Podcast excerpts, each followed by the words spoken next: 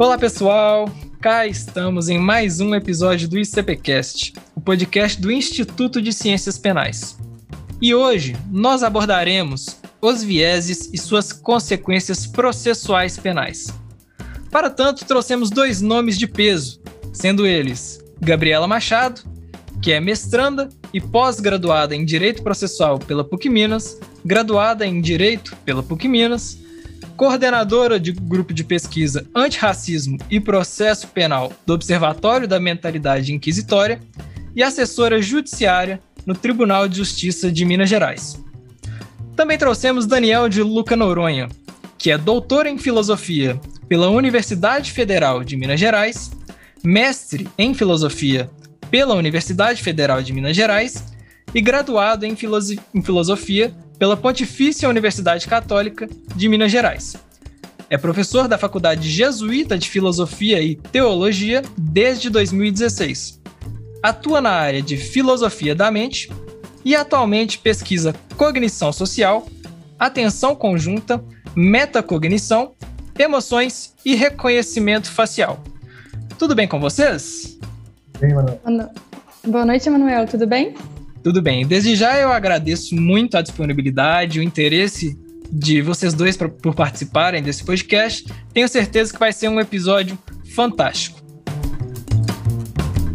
O Instituto de Ciências Penais, o ICP, foi fundado no ano de 1999, durante encontros de diversos acadêmicos e profissionais engajados no estudo das ciências criminais. Como o próprio nome sugere, o ICP é um fórum democrático e plural de estudos e debates que permeiam o tema. Estimulando a reflexão sobre inúmeras vertentes das ciências penais, o Instituto honra sua trajetória acadêmica, assumindo como eixo institucional a defesa intransigente das garantias individuais decorrentes das premissas do Estado Democrático de Direito e da Constituição Federal. Através da produção acadêmica, organização de eventos e inúmeros cursos, o ICP já superou os limites geográficos regionais de Minas Gerais e cada vez mais supera o nacional, honrando a luta pelos valores que se propõe a defender. Fica o convite a todos os nossos ouvintes para que conheçam os projetos do Instituto vocês podem encontrar mais informações em nossas redes sociais, no Instagram, arroba Ciências Penais ICP e ICP Jovem, ou ainda através do site icp.org.br. Venham conferir! O ICPcast recebe diversos expoentes das ciências penais para discutir os mais variados temas. Este fator contribui para a diversidade e variedade de ideias e opiniões, que não correspondem necessariamente ao posicionamento do Instituto. Bom, dando início à nossa conversa, é, vale introduzir que nossos ouvintes eles são os mais variados possíveis. Escutam desde pós-doutores em direito até graduandos em direito e em outras áreas do conhecimento. E por isso, nós partimos do mais amplo para se chegar ao mais específico. Tendo isso em mente, de forma breve, eu pergunto inicialmente a Gabriela. O assunto será abordado ao longo desse episódio, mas vale pavimentar todo, todo o nosso discurso. Inicialmente, Gabriela, o que são vieses? Quais são suas espécies, alguns exemplos desses vieses e qual é a relevância de seus estudos para o processo penal? E mais, o que despertou o interesse para a pesquisa envolvendo os vieses? Boa noite mais uma vez, Emanuel. Em primeiro lugar, eu queria agradecer muito ao Instituto de Ciências Penais pelo convite. É, o ICP é um instituto muito querido, eu estou sempre participando de tudo que eu posso, e é aqui de Minas, né? Então, assim, é, é para mim é sempre um prazer é, participar de eventos com o ICP, que tem um lugarzinho especial, assim, no meu coração. É, bom, o tema dos viés é um tema muito interessante. Para começar, é, uma definição, eu vou falar muito, muito superficialmente, porque é, o Daniel estuda, o professor Daniel estuda de forma mais aprofundada esse tema, então ele vai, ele vai explicar melhor mais para frente. Mas é, esses vieses implícitos, eles são determinações de comportamento aquém da consciência do sujeito, aquém da capacidade de escolha. Então, são é, são comportamentos que antecedem um processo racional de, de, de escolha tomada pelo sujeito. Né? E aí, isso tem, como a gente vai tentar explicar aqui ao longo desse episódio, e como eu vou tentar explicar também na minha dissertação, depois leiam, fica o convite. é, vai ter essas repercussões no processo penal. A gente vai tentar falar sobre elas. Bom, por que que é, eu como é que eu cheguei nos vieses, né? Não cheguei nos vieses propriamente ditos, assim, né? É, trabalhando no, no, judiciário e percebendo o processo de tomada de decisão, a gente percebe que existem afetações que são feitas, né? A gente percebe uma, a gente percebe determinadas tendências, principalmente no que diz respeito à cautelaridade, né? A gente sabe que o Brasil é um país extremamente punitivista. A gente sabe que o nosso contingente carcerário é de cerca de 40% da população carcerária. Então, 40% das pessoas presas no Brasil não têm uma condenação ainda transitada em julgado.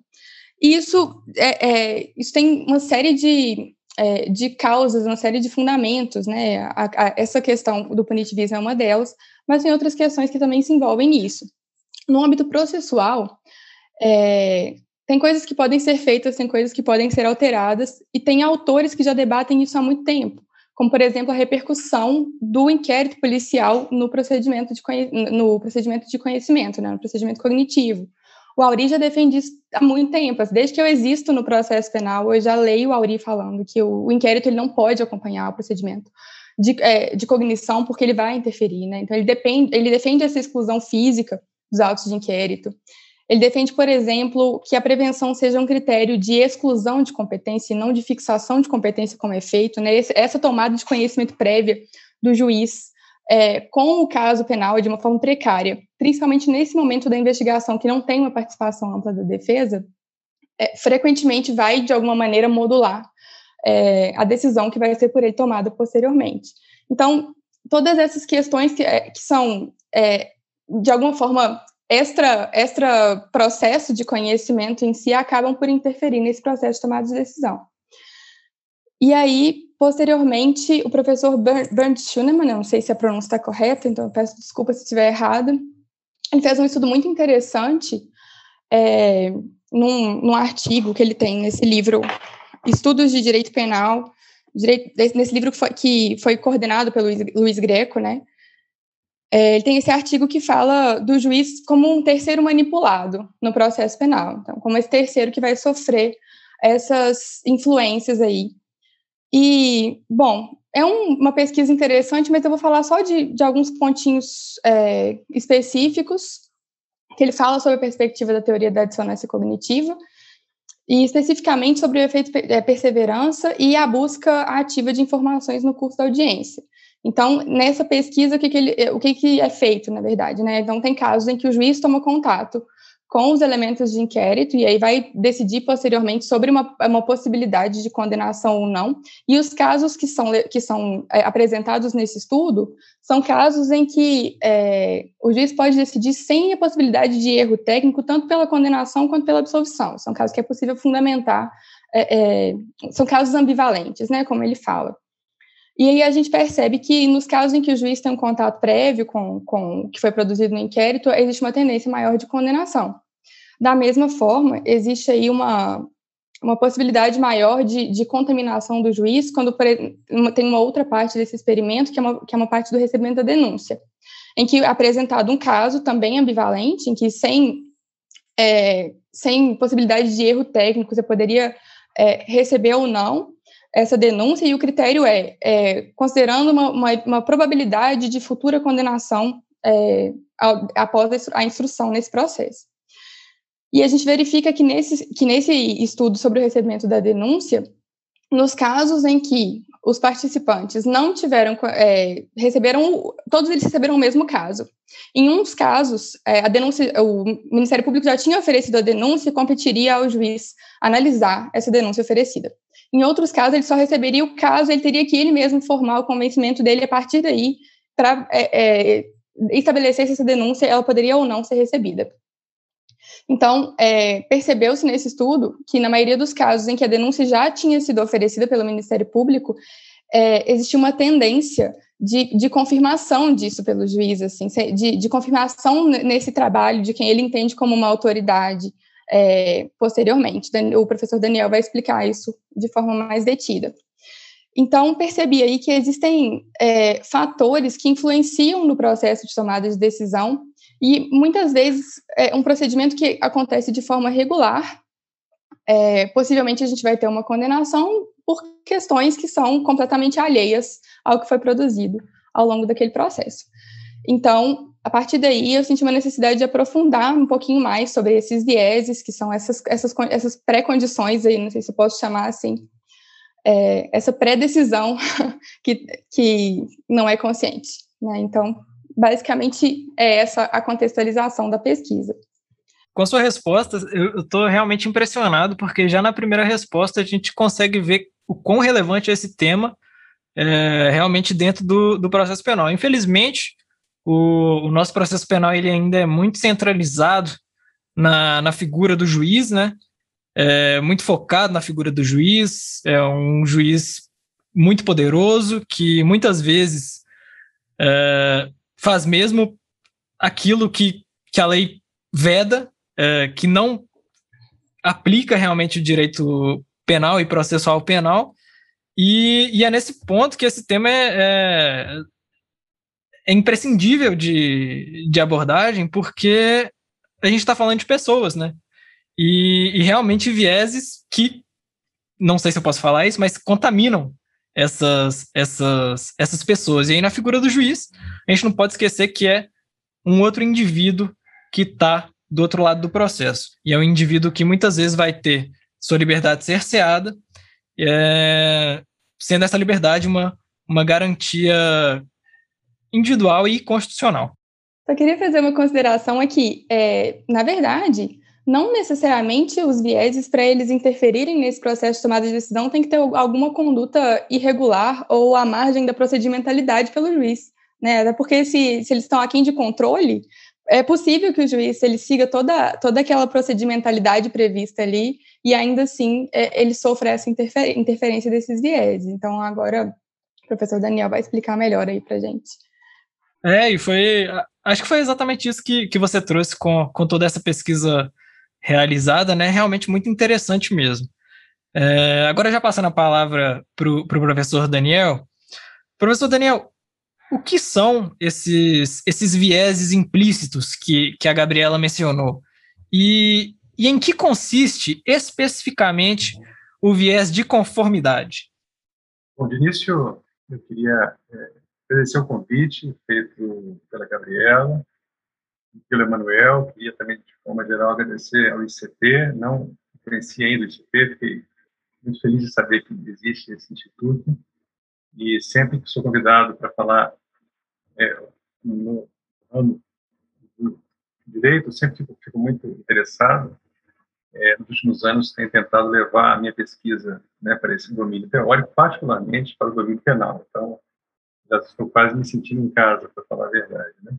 Na verdade, a minha contribuição aqui vem uh, de uma área que nem sempre é levada em conta, particularmente pelo direito brasileiro. Né? É claro que, que, o direito tem muito apreço pela filosofia, a gente sabe, mas, no que diz respeito à filosofia da mente, justamente essa que estuda os vieses, né, é ainda uma novidade. Né? Então, é, fico muito feliz também de estar é, participando né, desse momento. É, eu vou falar ah, aqui de uma forma, de uma forma geral. É, em primeiro lugar, eu queria dizer uh, um pouco sobre a decisão judicial. Me parece que, uh, para muitas pessoas, há uma idealização do magistrado, né, como se tivesse né, poderes racionais acima dos comuns, dos, dos mortais. Né? Na verdade, essa idealização não é por acaso, tem uma, uma herança histórica já muito bem mapeado, vem de, de um filósofo que suponho que muitas pessoas o, conheçam, que é René Descartes, né, um filósofo que defendeu a ideia de que, basicamente, nossas capacidades racionais uh, são, uh, ao mesmo tempo, necessárias e suficientes para que a gente possa controlar as nossas decisões. Como se, por exemplo, é tudo aquilo que opera aquém da capacidade racional, como as emoções, etc., estivesse sob controle dessa capacidade. E o que aconteceu uh, na virada do século XIX para o século XX, e aqui não só na filosofia, mas em outras áreas do conhecimento, como a psicologia, particularmente a psicanálise, e um pouco depois a psicologia cognitiva, e ainda mais tarde um pouco a neurociência, foi a descoberta de que nós não estamos no controle racional sobre as nossas decisões. Então, a, a grande descoberta, na verdade, é que a esfera da racionalidade é muito mais restrita do que Descartes e outros tantos filósofos supuseram né, ao longo da história. Isso é realmente um impacto muito grande na nossa vaidade, mas é com isso que a gente tem que lidar. E, evidentemente, para uma teoria do direito que, é, que, é, que não é uma teoria normativa, é, alguém poderia perguntar assim, qual que é a relevância né, de, uma, de, uma, teoria científica, neurocientífica, da, da psicologia cognitiva, né, para o direito. O direito é, na verdade, uma teoria ligada ao dever ser, e não ao que é. Né? Aquela velha né, distinção de Hume entre né, o que é, né, o mundo dos fatos, não pode ser confundido com o que deve ser, com o mundo das normas, o mundo normativo. De fato, há uma diferença, mas isso não quer dizer que não haja interação, pelo contrário. Né? A esfera da normatividade deve se lidar com conhecimentos que vêm da ciência, sob pena de uh, realizar idealizações absolutamente equivocadas como essa mesma feita por Descartes. Né? Claro que a gente tem que desculpar Descartes, né? nós não tínhamos nenhum conhecimento científico sobre o cérebro mais aprofundado, evidente, mas hoje em dia não é mais possível passar ao largo dos estudos que vêm da ciência cognitiva, da, da, da neurociência assim por diante. E um dos tópicos aí que, que, é de extrema relevância para o direito é justamente os vieses, né? A Gabriela já falou, uh, já deu uma, uma, boa definição aqui sobre viés, mas eu queria falar um pouco sobre o, o marco teórico a partir do qual nós podemos pensá-los, pensar esses vieses. E ele foi postulado uh, por um psicólogo cognitivo muito famoso, inclusive ganhador do prêmio Nobel. Ele também publicou um livro, um livro, aliás, que eu quero indicar ao fim e ao cabo aqui da nossa conversa, é, que é o Daniel Kahneman. E o Kahneman, juntamente com outros uh, psicólogos cognitivos, vão uh, defender que a mente humana, na verdade, é, é dividida em dois grandes sistemas. Claro que essa divisão não ocorre de fato, porque apenas nós temos é um modelo representativo sobre como é que as coisas funcionam, mas, basicamente, então, a nossa mente se divide entre um sistema que o Kahneman chama de sistema 1, que é um sistema que processa rapidamente informação, que dá respostas imediatas aos estímulos do mundo. E esse sistema nós temos, temos em comum com outros, outros seres, outros seres também dão respostas ao mundo. Uh, esse sistema é impermeável aos princípios de racionalidade, ou seja, ele funciona muitas vezes aquém do nosso controle consciente, ele não é flexível. Então, uh, um exemplo, se eu vejo uma face, por exemplo, uma expressão facial de raiva, eu já me preparo né, para reagir de determinada forma, é, e isso não depende, evidentemente, da minha reflexão. Eu, eu bato o olho e já reconheço ali naquela expressão facial, né, uma, uma atitude de raiva, uma atitude de desespero, ou de repugnância, quer que seja. É um exemplo de como o sistema 1 opera. O nosso medo de cobras, por exemplo, é um medo inato, olha que interessante. A gente não adquire. baseado em vários estudos, vários estudos em psicologia mostram que bebês desde muito cedo se assustam com cobras e não se assustam com outros. Também é o sistema 1. E é justamente dentro desse sistema 1 que nós temos os vieses sobre os quais a Gabriela falou. Então, eles operam aquém da nossa, da nossa consciência, uh, muitas vezes é, eles, eles são uh, automáticos, inconscientes, etc. Né? Do outro lado, nós temos um outro sistema, que é o sistema que a filosofia clássica adora, que é o sistema 2. O sistema 2 é um sistema uh, reflexivo, é um sistema que exige esforço, exige, exige atenção, né? Então, por exemplo, se eu tiver que, que realizar um cálculo matemático 285 vezes 120, por exemplo, evidentemente que eu não vou achar nenhuma resposta, não poder eu devo calcular, né? Eu devo calcular para chegar a uma resposta. Esse seria um caso de uma operação do sistema 2. É, qual que é o problema? Né? O problema é que o sistema 2, muitas vezes, não é suficiente para controlar o sistema 1. Um. É, o que ocorre, e aqui é o caso prototipo de viés, basicamente é o seguinte: existe um conflito entre os dois sistemas. Então, eu, eu vou dar um exemplo sobre como é que, que ocorre esse, esse, conflito. Vamos imaginar aqui um sujeito, no caso, um juiz, que ah, no nível do sistema 2, ele não é racista. Então, se você perguntar para ele se ele é racista, ele vai dizer que não é racista. E ele dá uma série de argumentos que mostram que o, que o racismo é simplesmente um absurdo. Né? Vai dizer que traços fenotipos, por exemplo, não dizem nada acerca do caráter da pessoa, e assim por diante, que é um absurdo, que nós devemos lutar contra o racismo. Então, no discurso, ele é antirracista. Só que no nível do sistema 1, que é aquele que reage né, rapidamente aos estímulos, ele mostra o inverso. Como? O sujeito está andando na rua, por exemplo, vem uma pessoa da cor diferente da dele. Né? O que ele faz? Ele sente medo e, e muda de calçado. Então, o sujeito está dentro do carro. Chega, vem um transeunte da cor, não é a dele. O sujeito levanta o vidro. É, essas são as chamadas microofensas e que diz respeito ao chamado racismo estrutural. Eu não vou entrar nisso, mas o que eu queria só chamar a atenção é o fato de que nós temos um viés aqui, né? ou seja, um, um viés que opera no sistema 1 e que reage de forma imediata ao estímulo. Por outro lado, no sistema 2, o sujeito não é racista. É muito difícil saber se o sujeito é ou não racista.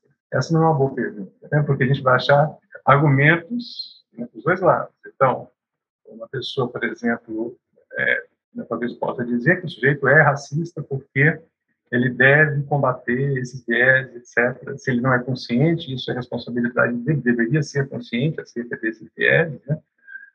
É, outras pessoas vão esculpar o sujeito para dizer, não, é, bem, o sujeito não tem como controlar, etc. Essa toda essa é a discussão.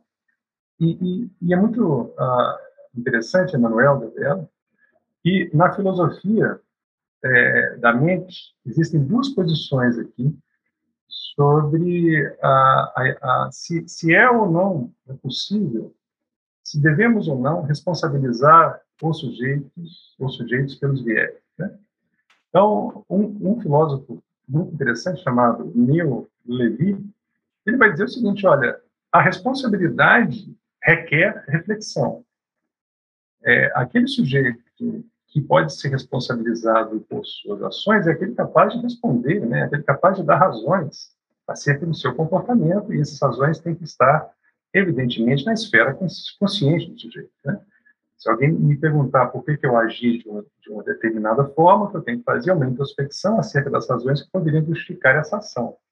Portanto, nesse conceito de responsabilidade, são ah, responsáveis os sujeitos capazes de responder, de dar razões sobre o seu comportamento. Ora, se vieses operam é, aquém da esfera consciente do sujeito, então o sujeito não pode ser responsabilizado pelos seus viés. Essa é a posição do Neil Levy. Existe uma, uma outra posição é, muito uh, diferente dessa, oposta dessa, que vem de uma filósofa chamada Lorraine Dresser Jones, um filósofa contemporâneo, os dois são contemporâneos, Levi também. Mas o que a Dresser Jones vai dizer é o seguinte: olha, eh, se nós não pudermos responsabilizar os sujeitos né, pelos comportamentos que decorrem de viés, então nós não vamos viver numa sociedade tipicamente humana. Quer dizer, não é possível, do ponto de vista prático, eximir os sujeitos de responsabilidade acerca dos vieses, porque pode ser que os vieses tornem ah, uma fonte exculpável para coisas que não, a gente talvez hesitaria, né, de, de exculpar os sujeitos, né? Mas, ao mesmo tempo, ela entende também que nós não podemos ficar com esse conceito tradicional de responsabilidade que requer consciência. Ah, então, a, a é, Lorraine Bessel Jones vai né, tentar mitigar o conceito de responsabilidade para que ele possa se desvincular da consciência. Ele vai dizer o seguinte: é, nós sim podemos responsabilizar os sujeitos, né, mesmo ah, que, ah, que eles não sejam capazes de responder a isso. É, eu vou voltar nesse ponto no final da minha fala, mas só para deixar claro que existem essas duas posições acerca de viés, uma um tende a desculpar os sujeitos, né, a outra que, que não. Portanto, é, uma, é, um, é um conflito uh, muito importante. Ora, do ponto de vista jurídico e penal, como é que fica? Né? A gente sabe muito bem que as decisões tomadas aí têm um impacto enorme na vida das pessoas. Uma coisa é uma, uma. Claro, isso, isso ofende, mas o impacto, evidentemente, não é tão forte quanto uma sentença judicial, ainda mais né, na esfera penal. Então, de maneira nenhuma, e essa posição que eu queria defender, de maneira nenhuma nós poderíamos desculpar os juízes acerca de decisões enviesadas. Nós temos sim que responsabilizar os juízes e quem quer que esteja uh, operando dentro dessa esfera né, penal. A questão que se coloca é como é que nós podemos, então, é, responsabilizar. E para responder a essa questão, nós temos que levar em conta é, meios que não dependam do sujeito individualmente. Porque nós já sabemos que a nossa capacidade racional não é suficiente para conter esses viés. Um, um, outro exemplo interessante disso, né? Outro dia pensei sobre ele mais uma vez. Eu posso saber racionalmente que quando eu entro num avião, ocorre muito menos risco do que se eu estiver dentro de um carro é, rodando por, pelas estradas brasileiras, né? certamente.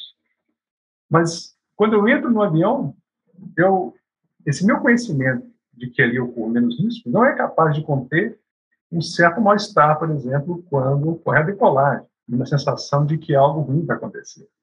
Do outro lado, se eu estou dentro do carro, mesmo que eu estiver uma estrada muito ruim, eu não sinto isso. Veja que interessante, né? Posso estar no alto, no alto, uh, em um lugar muito alto, tem um vidro me separando, né? um precipício, de tal maneira que eu não corro nenhum risco, mas mesmo assim chegar e olhar para baixo me causa mal-estar, etc. Então vejam como que individualmente, individualmente, o sujeito isolado não tem condições de controlar os seus vieses, ou seja, o juiz muito menos, né? Ainda mais um juiz que tem uma sobrecarga gigantesca de trabalho, né? Então, ele, na verdade, é extremamente vulnerável a uma série de vieses. Um desses vieses, que eu vou falar aqui, é o chamado viés de conformidade. O que é o viés de conformidade? O viés de conformidade é uma tendência que nós temos né, para assentir de forma imediata, de forma crítica, a opinião de outras pessoas. Quando a gente se abstém de refletir e julgar a opinião das outras pessoas. A gente faz isso em função do sistema 1, que é muito mais fácil fazer isso, né? isso gera menos esforço. Né? A, nossa, a nossa mente, na verdade, o nosso cérebro é feito para poupar esforço. Né? É o mesmo cérebro do sujeito que viveu há 180 mil anos atrás e que vivia em uma escassez natural muito grande, de tal maneira que ele, eh, o cérebro tinha que poupar energia. Então, nós somos programados para isso. Então, tudo aquilo que gera esforço, a gente tende a né, torcer o nariz.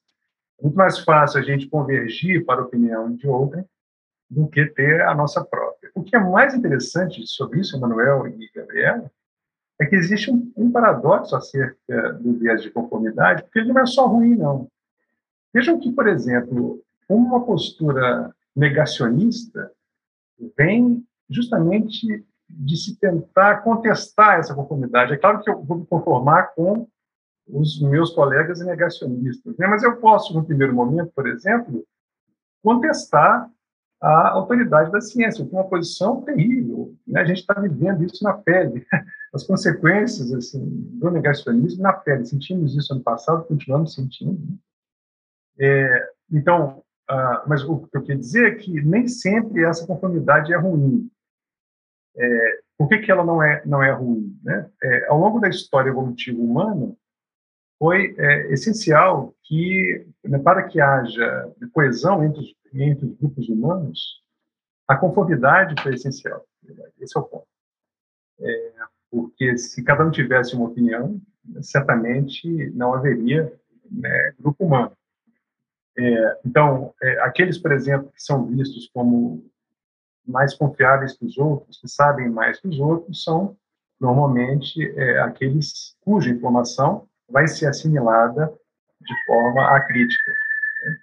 É, a ideia, por exemplo, de pertencimento, né, o fato de a gente pertencer, por exemplo, ao mesmo grupo, isso também está ligado à, à conformidade, à empatia, etc. Então, ah, existem ganhos evolutivos na conformidade, mas existem problemas.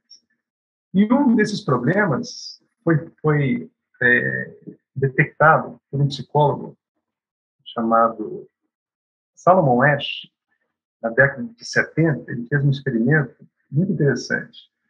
É, ele fez o seguinte, ele pegou dois grupos de pessoas ah, e aí é, elas viam, elas viam um objeto. E uma parte dessas pessoas foi instruída, que era a maioria das pessoas, foi instruída a dizer que aquele objeto não era da forma tal qual ele se apresentava. E, a questão era saber se os outros, que não, não sabiam do experimento, iriam é, manter a opinião que veio da percepção do objeto, que era a opinião correta, ou se se deixariam influenciar pela opinião de outro. E o mais curioso é que mais de 70% das pessoas mudou de opinião. Então, é como se elas vissem, por exemplo, um objeto quadrado, e, e a maioria disse que, na verdade, não era quadrado, era um objeto circular. E elas se conformaram à opinião da maioria. Então, esse é um caso tipo de conformidade. É, bom, quais são as causas? Diversas, né?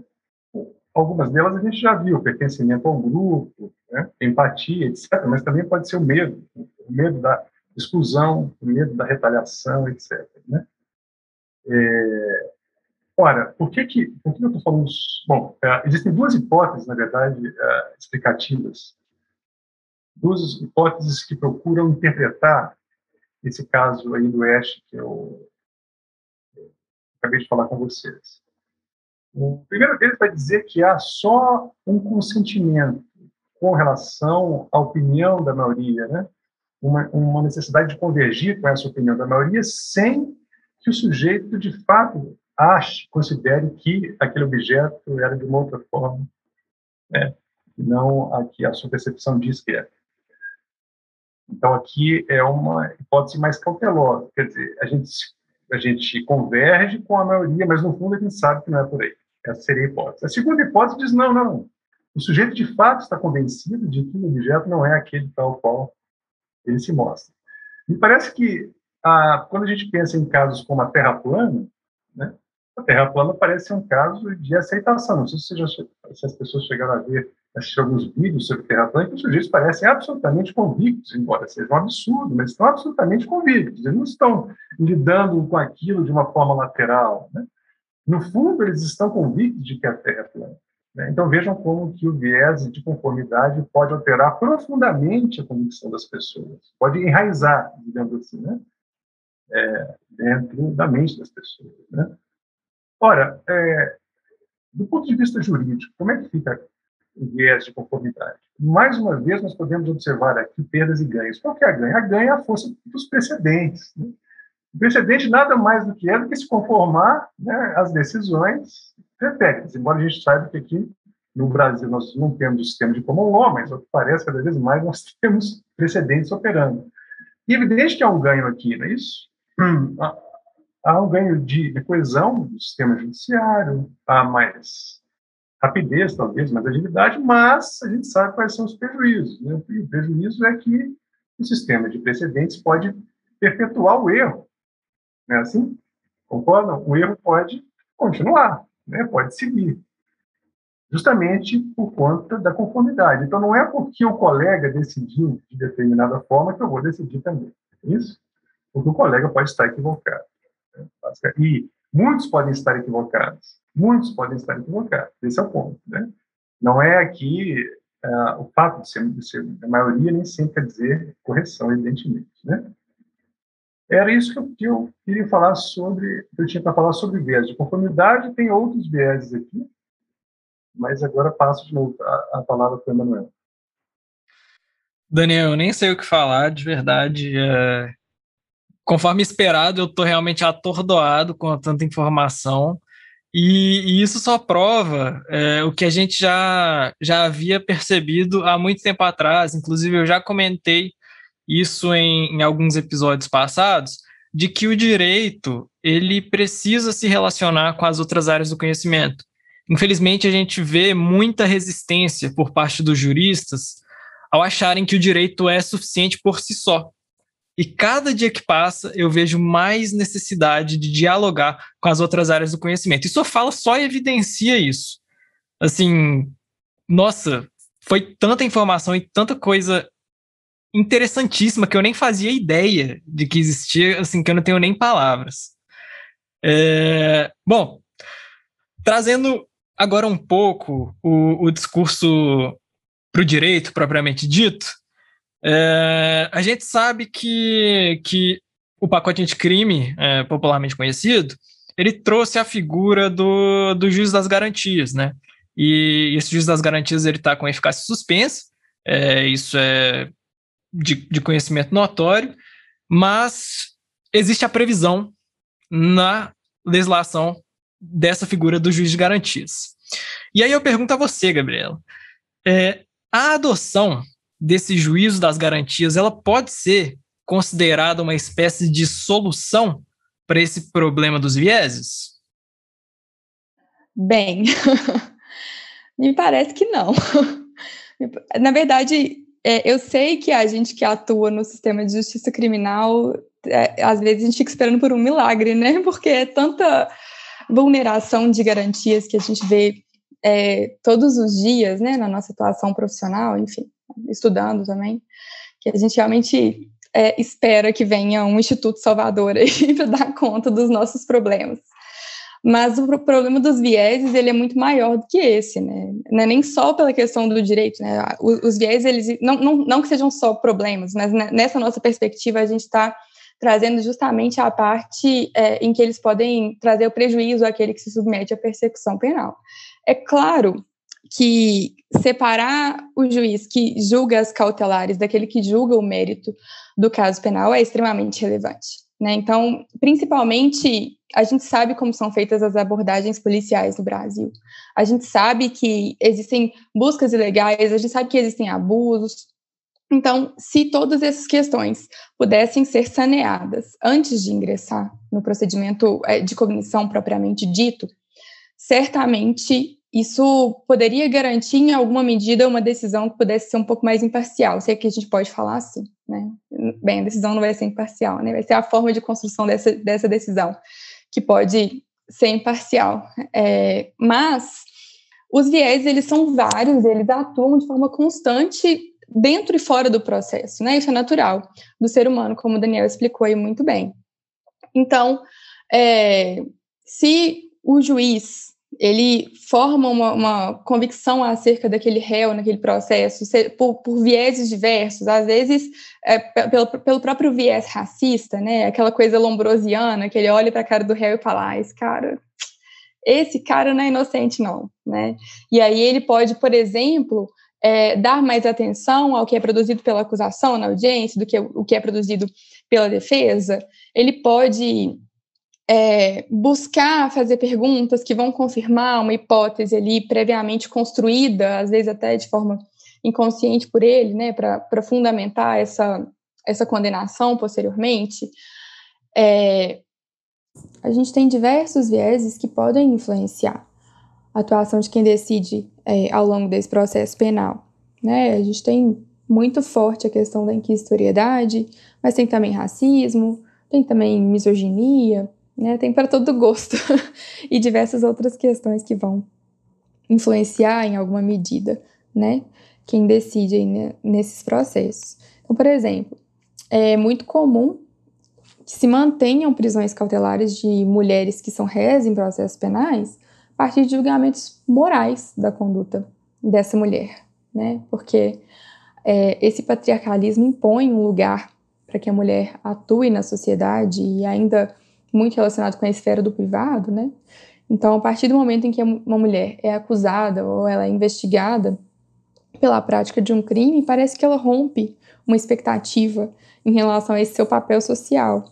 Então, a gente vê que, mesmo a, é, com a entrada em vigor do artigo 318, inciso 5 do CPP, né, que traz aí a possibilidade da colocação da mulher que tem filho de até 12 anos em prisão domiciliar, em substituição à prisão preventiva, em muitos casos, essa, é, esse, esse inciso, a aplicabilidade desse, desse inciso é afastada é, mediante argumentos que não são previstos em lei e que não raramente colocam em xeque a maternidade dessa mulher, que está em situação de cárcere, né? Falando que é, não são tão relevantes assim os cuidados dela com aquela criança, tanto que ela cometeu crime, né? Então a gente vê aí um, um machismo é, e uma misoginia muito fortes é, nesses processos aí de, de tomada de decisão. Então seria muito é, seria muito a gente falar que, que, o, que o juiz das garantias daria conta de resolver todas essas questões que afetam aí a imparcialidade daquele que decide, né? tem questões que elas é, estão aquém da nossa possibilidade de controle. Então, é claro que esses vieses implícitos, eles não afetam somente a percepção daquele que decide, né? É muito comum a gente ver também é, é, esses vieses se manifestando no membro do Ministério Público e até mesmo na defesa, que é onde que a gente deveria ver menos isso acontecendo, mas acontece muito. Mas a, o recorte aqui, a preocupação maior, é, está sendo feito em relação ao juiz, porque é onde está o peso da caneta, né, que remete aí é, diariamente diversas pessoas ao cárcere e a todas as, as consequências que esse cárcere pode trazer na vida dessas pessoas.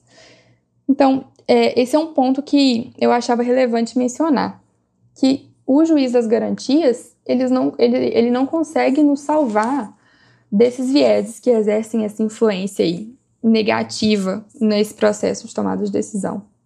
Mas tem um outro ponto que eu acho muito legal e relevante de mencionar também.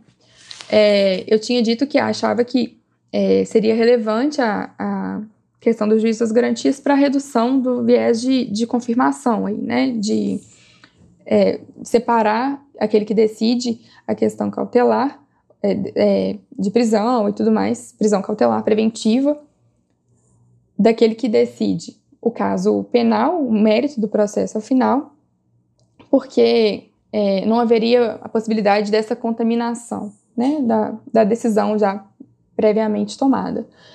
Mas a gente não pode deixar de levar em consideração a presença do viés também de conformidade, que atua muito no processo penal e a gente não fala tanto dele. É, porque pode ser que o juiz não vai que o juiz não vai confirmar a sua é, prévia decisão, mas nada impede que ele confirme a decisão do colega, né, em razão da, da autoridade que ele exerce, em razão da confiança. Isso é tão evidente no processo penal isso acontece com tanta frequência que deram um nome para isso, batizaram é, esse viés de conformidade, se é que eu posso falar dessa forma, com o nome de um princípio, né? O princípio da confiança no juiz.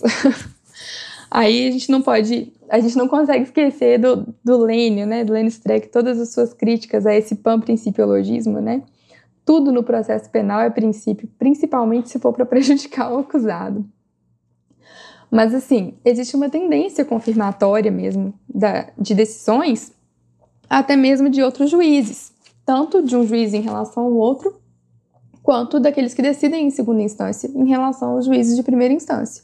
Então, a gente vê aí vários habeas corpus sendo impetrados, muitas vezes é, apontando como ato coator decisões completamente sem fundamentação, é, baseadas na gravidade abstrata do crime, e que são mantidas em segunda instância, em razão da confiança nesse esclarecimento de quem decidiu no primeiro momento. É, a gente vê isso acontecendo com muita frequência, mas não só. É, eu pensava muito que isso se devia, em maior medida, e talvez até seja mesmo, em razão do punitivismo, da, da seletividade do processo penal. É, e também em razão da inquisitoriedade, que a gente não consegue largar de jeito nenhum, né? Mas não só, né? Tem essa questão da conformidade da, da decisão com, quem, com aquela autoridade que decidiu primeiro.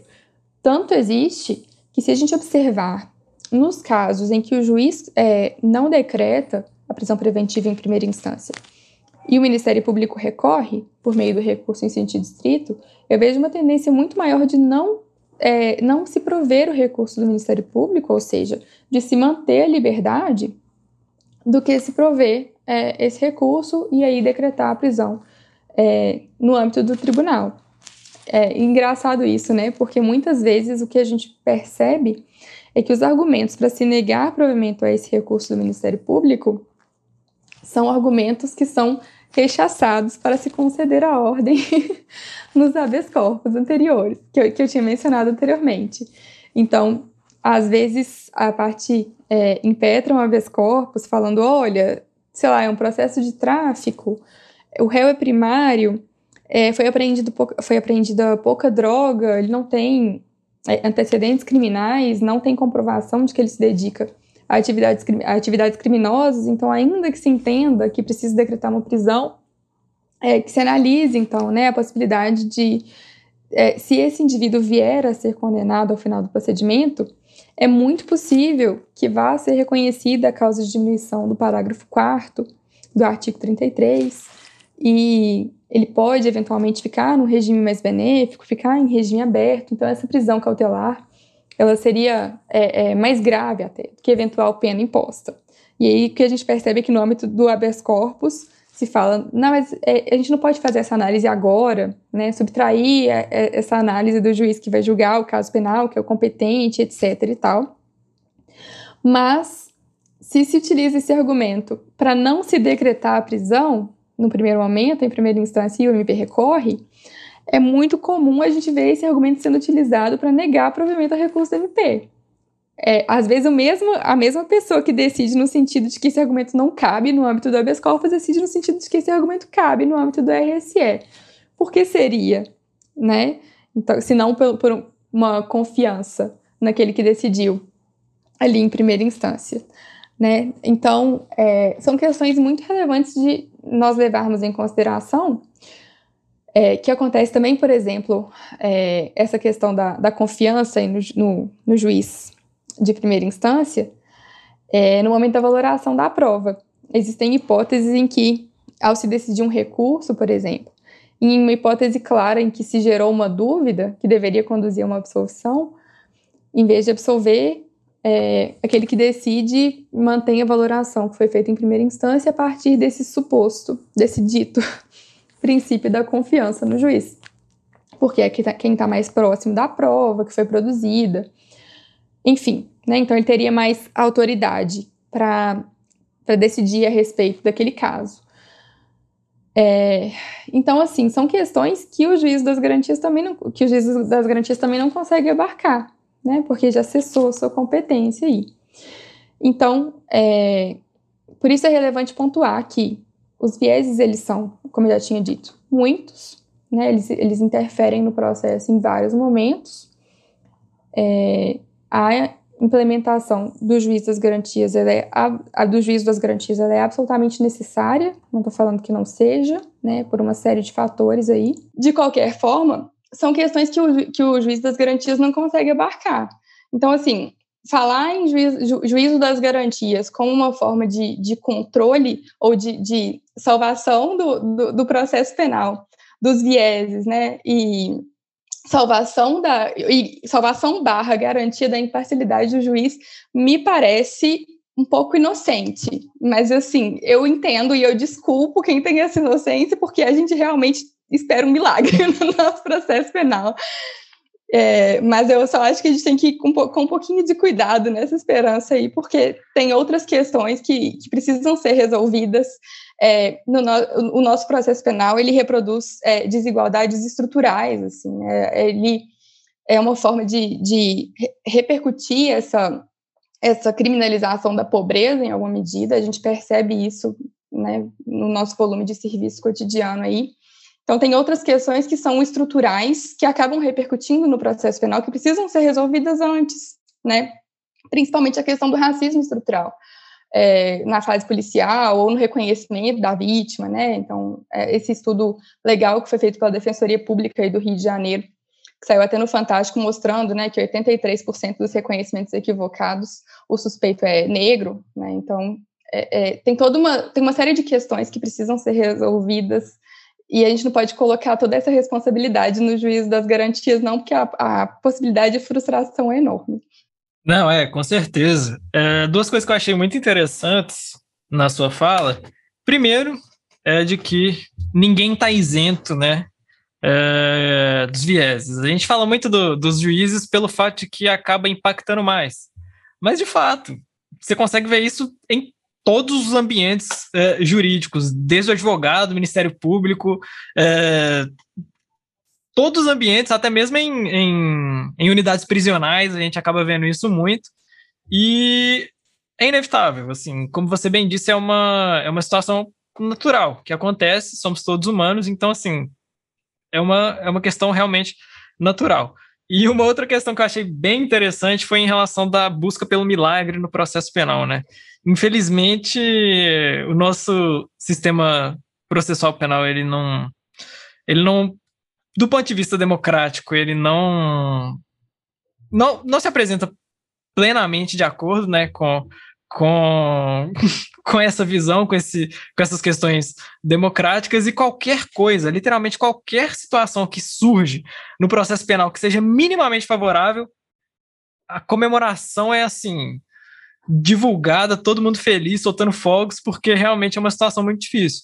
Mas realmente a gente precisa parar para pensar é, do ponto de vista é, democrático e processual. Será que isso de fato vai resolver alguma coisa? Ou será que isso é só uma, uma, uma cortina de fumaça que aparentemente, a princípio, vai facilitar uma questão ou outra, mas não vai atacar o ponto central dos problemas do processo penal. Achei bem interessante mesmo suas colocações.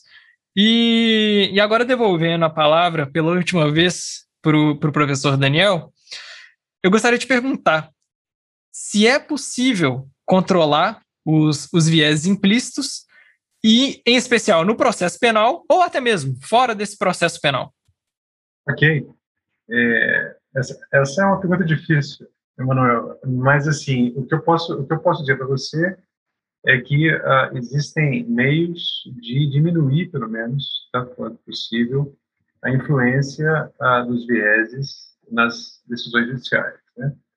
É, antes de entrar nisso, é, só queria uh, retomar um ponto aqui que a Gabriela falou muito bem, que é a ideia do é, princípio, entre aspas, de confiança. Na verdade, seria viés, né? viés, viés de, de confiança, particularmente viés de conformidade. Né? É justamente isso que, tem, que é o problema, né? como bem apontou a Gabriela. Mas vamos lá. Uh, Para falar sobre as hipóteses de controle dos vieses, o primeiro ponto que precisa ficar claro é que, né, pelo que foi dito anteriormente, esse controle não pode ficar a cargo de um sujeito uh, isolado, né, seja ele qual for. Né? Então, é um controle que não pode depender uh, das capacidades internas dos agentes, particularmente das, das capacidades reflexivas, porque elas não são suficientes para inibir o efeito dos vieses. É, então, não precisa ser é, algo que não dependa de capacidades internas e que também possa, ao mesmo tempo, reduzir tanto quanto possível né, o efeito desses vieses. Então, a gente precisa pensar em um controle descentrado, vamos chamar assim, ou distribuído sobre, sobre vieses. E, para isso, é fundamental que a gente traga à tona um marco teórico dentro da filosofia da mente, chamado esterismo ativo. Esse teórico foi defendido por dois filósofos muito importantes na área, o Andy Clark e o David Chalmers. Ah, e o que eles vão dizer é que a, nossa mente, a mente humana, está em conexão intrínseca direta com o entorno externo, com o ambiente. Ela está em relações uh, dinâmicas com o ambiente externo, de tal maneira que nós podemos falar que se trata do mesmo, de parte do mesmo sistema cognitivo. É, tem alguns exemplos sobre isso, quer dizer, sem um corpo que age sobre o mundo, certamente o nosso pensamento seria muito diferente do que ele é.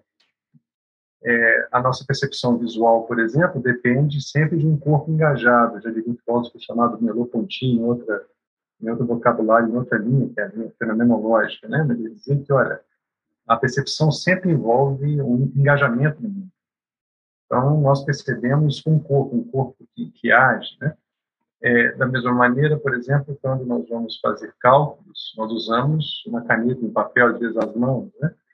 É, então, o que o, que o, o Clark e o Chalmers vão dizer é que esses, esses objetos, em que pesem ser objetos externos, eles estão em continuidade com o nosso processo cognitivo. Né? O Merleau-Ponty dizia que o cego toca o mundo com a ponta da bengala, quer dizer, como se a bengala fosse extensão das mãos do cego. Os objetos se acoplam ao nosso corpo, essa é a ideia. Então, a, a, nossa mente não está insulada do mundo. Né? Essa, esse é um, é um, é um teórico muito interessante, é, consegue já achar muitos artigos sobre ele, inclusive em português, sobre o chamado esterismo ativo. Bom, a gente já poderia falar muito mais coisas sobre isso, mas é, eu queria partir desse marco teórico para falar sobre o que nos importa, que é ah, justamente o controle. E aí há uma filósofa, na verdade, justo filósofa, ela é filha ah, de um jurista é, muito famoso nos Estados Unidos, ela se chama de Julius Holroyd. Ela vai dizer que ah, é, ela vai primeiro ecoar essa, essa ideia do empático, vai dizer que os limites da mente não se restringem às, às é, fronteiras biológicas né, dos seres pela língua, especialmente em, é, em, seres humanos que incorporam estruturas físicas circundantes como estratégias, como meios de ação e de consecução dos seus objetivos. Né? Então, essa organização externa, né, é, ajuda, facilita a nossa cognição. Né? Elas usam um, um exemplo interessante de nichos, por exemplo, a sala de aula, né? a forma como é disposta, são, são dispostos ali os elementos físicos na sala de aula, contribuem, por exemplo, para os processos uh, cognitivos. Né? Pois bem, então, elas vão defender um controle ecológico sobre vieses. Né? É, então, na medida em que nós estamos engajados em um ambiente externo, é possível, aqui falando em termos ecológicos, é, organizar o ambiente de tal maneira que ele contenha a ação dos vieses. Mas veja, né, como é que isso se aplica à esfera jurídica? Né? Então, a ideia é que nós né, tenhamos instituições, instituições que possam conter os vieses dos magistrados. Então, nós temos um controle aqui que deve operar sempre de fora para dentro. Se nós partimos, por exemplo, da definição de processo, né, enquanto linguagem meta-jurídica reflexiva, que é a ideia do professor Rosemiro, sobre a qual a Gabriela sabe estuda bastante, né? É, então, a gente vai dizer, por exemplo, que esse controle não é exercido por um sujeito individualmente, né, mas sim é um controle de certa maneira, objetivo.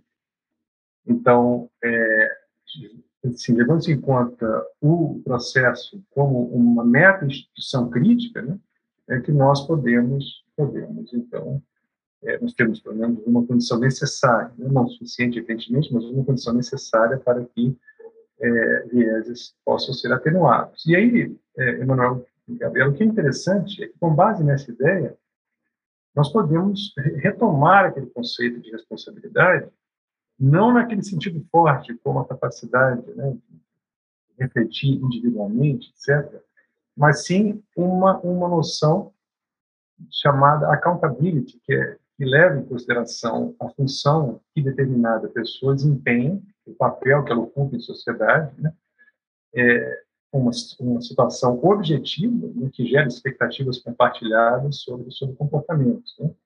Então, diante dessa noção de accountability, não é necessário que o comportamento do sujeito seja reflexo assim da sua unidade moral reflexiva, né? para que ele se impute a tarefa de lidar com as consequências dos seus atos. Né?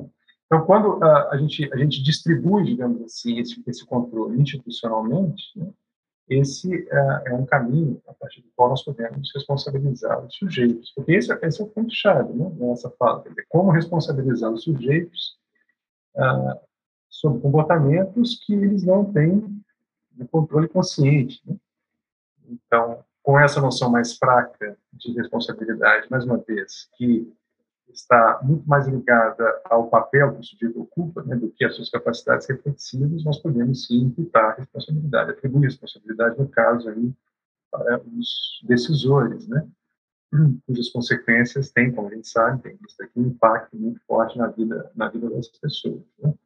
Então, é, o ponto central é, claro que essa ideia tem que ser né, depurada, tem que ser refinada, mas, assim, a, o, o ponto mais básico é descentrar esse controle.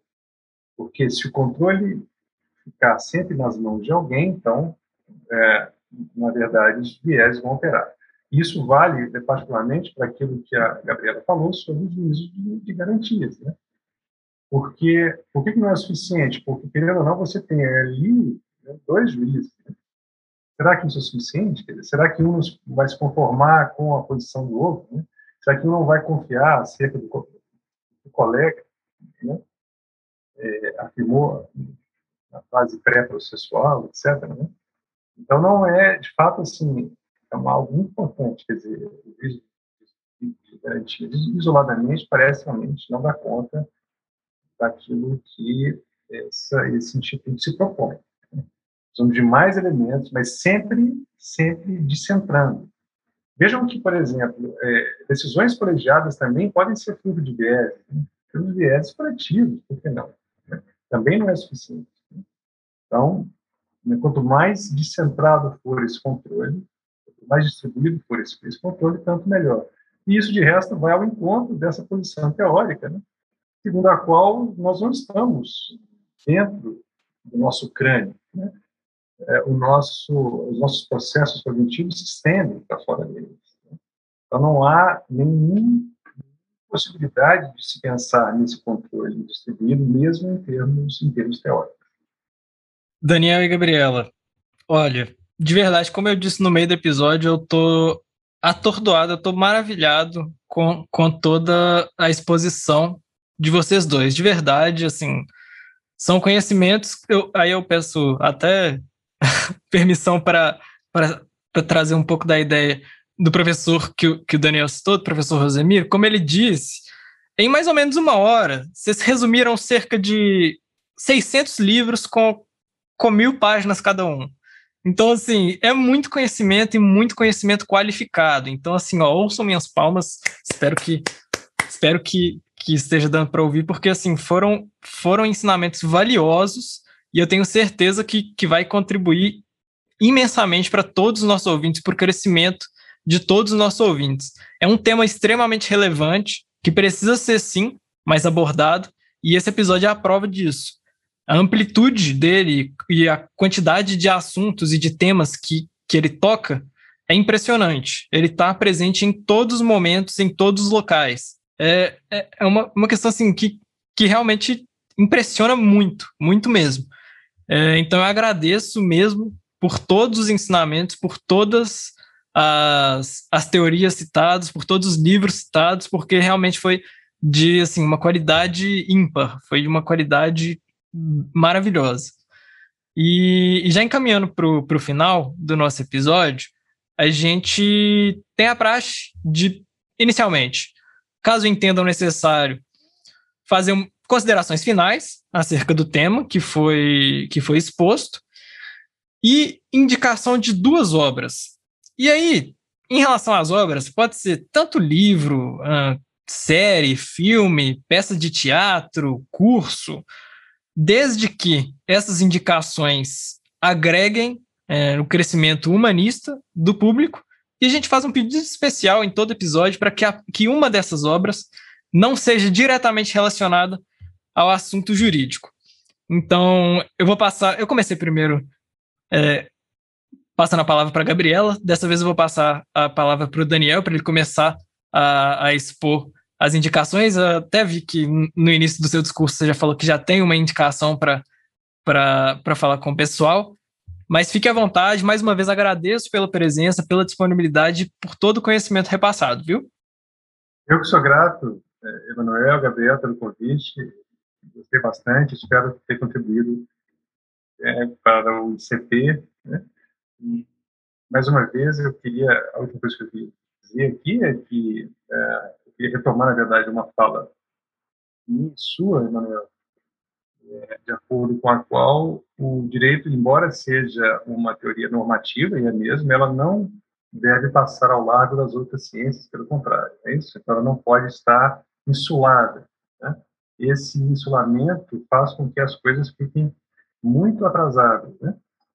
Quando, ah, por exemplo, quando a gente pega a teoria do crime, no penal brasileiro, ela é baseada na filosofia da ação do século XVIII, é, virado XIX.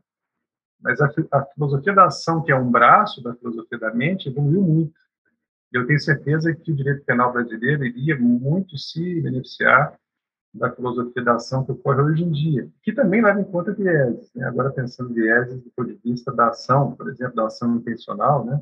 da ação punível, etc. Muita coisa, muita coisa aí para a gente explorar ainda, eu espero né, continuar nisso, espero ter mais oportunidades como essa. Então, te agradeço bastante pela, pela oportunidade. E para falar sobre as obras, então tem uma obra é, na psicologia cognitiva, um autor que eu citei, que é o Daniel Kahneman.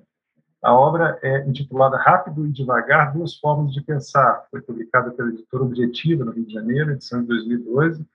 É, esse livro se tornou um best-seller, ainda bem, esse é um bom best-seller, esse justifica, justifica certamente né? essa categoria de best-seller. É, tem, a, tradução é muito boa, o livro foi muito vendido aqui, muitas pessoas não conhecem, inclusive. Né? O outro livro que eu queria indicar é um livro da filosofia da mente, e aqui eu queria é, pedir licença, Gabriel, e, indicar um filósofo brasileiro, é, infelizmente pouco conhecido, não na filosofia da mente, mas até mesmo em outras áreas da filosofia, mas também uh, não é conhecido no direito, é o João Fernandes Teixeira, é um, é um professor de, de, filosofia da UFSCar, Universidade Federal de São Carlos, e que há muitos anos já vem divulgando a filosofia da mente no Brasil. Ele foi um dos pioneiros a divulgar, a trazer a filosofia da mente no Brasil. Tem vários livros, e um deles é intitulado Mente, Cérebro e Cognição, foi publicado pela editora Vozes em 2011. Então, são essas duas obras que eu queria indicar para vocês e, mais uma vez, obrigado. Acabei de anotar aqui as duas obras, com certeza vou, vou pesquisar, é, porque realmente é um assunto que me despertou muito interesse. E agora eu estou curioso para saber quais são as duas obras que, que a Gabriela vai indicar. Gabriela, fica à vontade, fecha o episódio com a chave de ouro, a palavra é toda sua. Muito obrigada, Emanuel. É, bom, achei é, foi uma conversa muito bacana que a gente pôde ter aqui. É, achei que o Daniel contribuiu bastante com os estudos dele sobre os vieses. E acho que é muito relevante a gente pontuar o que eu tenho percebido cada vez mais na minha atuação no, no processo penal. É, a gente precisa sair desse pedestal da racionalidade absoluta, né? Então a gente tem essa essa convicção de que a gente sabe tudo sobre tudo. No direito isso é muito forte, né? Mas não só no direito. Então, é, tenho estudado muito, por exemplo, a questão do, do, reconhecimento, né? Às vezes a pessoa fala, tenho certeza que foi ele, e aí não tem prova nenhuma, não tem nada. E às vezes é, a gente escuta alguns juízes falando, não, a gente faz audiência, você olha para ela, você sabe, você, tá, você, tá, tem, você tem aquela experiência. Então, assim, a gente se coloca numa. No, a gente tende a se colocar num lugar de muita de uma racionalidade intocável. Né? Então, esses estudos são muito relevantes para a gente ver que a gente é muito mais vulnerável do que, do que possamos pensar. É, eu pensei, na verdade, em um livro que eu queria recomendar aqui, que é o livro do professor Vinícius Barros, professor da PUC Minas. Deixa eu olhar o nome dele certinho aqui para não passar vergonha. o conteúdo lógico do princípio da inocência, uma proposição crítica elementar aos procedimentos penais na democracia. Acho que é um livro necessário, porque ele não trata só da, da, da perspectiva do, do procedimento penal, mas ele traz aí aportes de filosofia, de psicanálise que são muito relevantes para justamente para é, confirmar isso que a gente está falando aqui, que o direito ele, ele precisa dessa interdisciplinaridade. Acho que é isso. Então, queria finalizar agradecendo muito a sua participação, agradecendo ao, ao, é, ao Daniel por ter aceitado participar comigo, porque achei que ia ser legal, que ele tem muita coisa legal para contribuir aqui. E estou à disposição. Legal, muito legal. Esse segundo, esse terceiro livro, na verdade, eu nem precisei anotar, né? Porque eu já tenho ele na minha, na minha biblioteca, então, tá tranquilo. Mas eu igualmente recomendo, é um livro fantástico. Como o professor Vinícius, que também é um, um professor assim que me marcou muito durante a graduação, mesmo após a graduação, e determinou muito até mesmo a área que eu, que eu escolhi seguir. Então, com isso, chegamos a mais um final de, de episódio do ICPcast. Eu espero de verdade que vocês, nossos ouvintes, tenham gostado, tenham se deleitado no tema, assim como eu fiz. Uma boa tarde, um bom dia, uma boa noite, não sei qual horário que vocês estão escutando, e até um próximo episódio.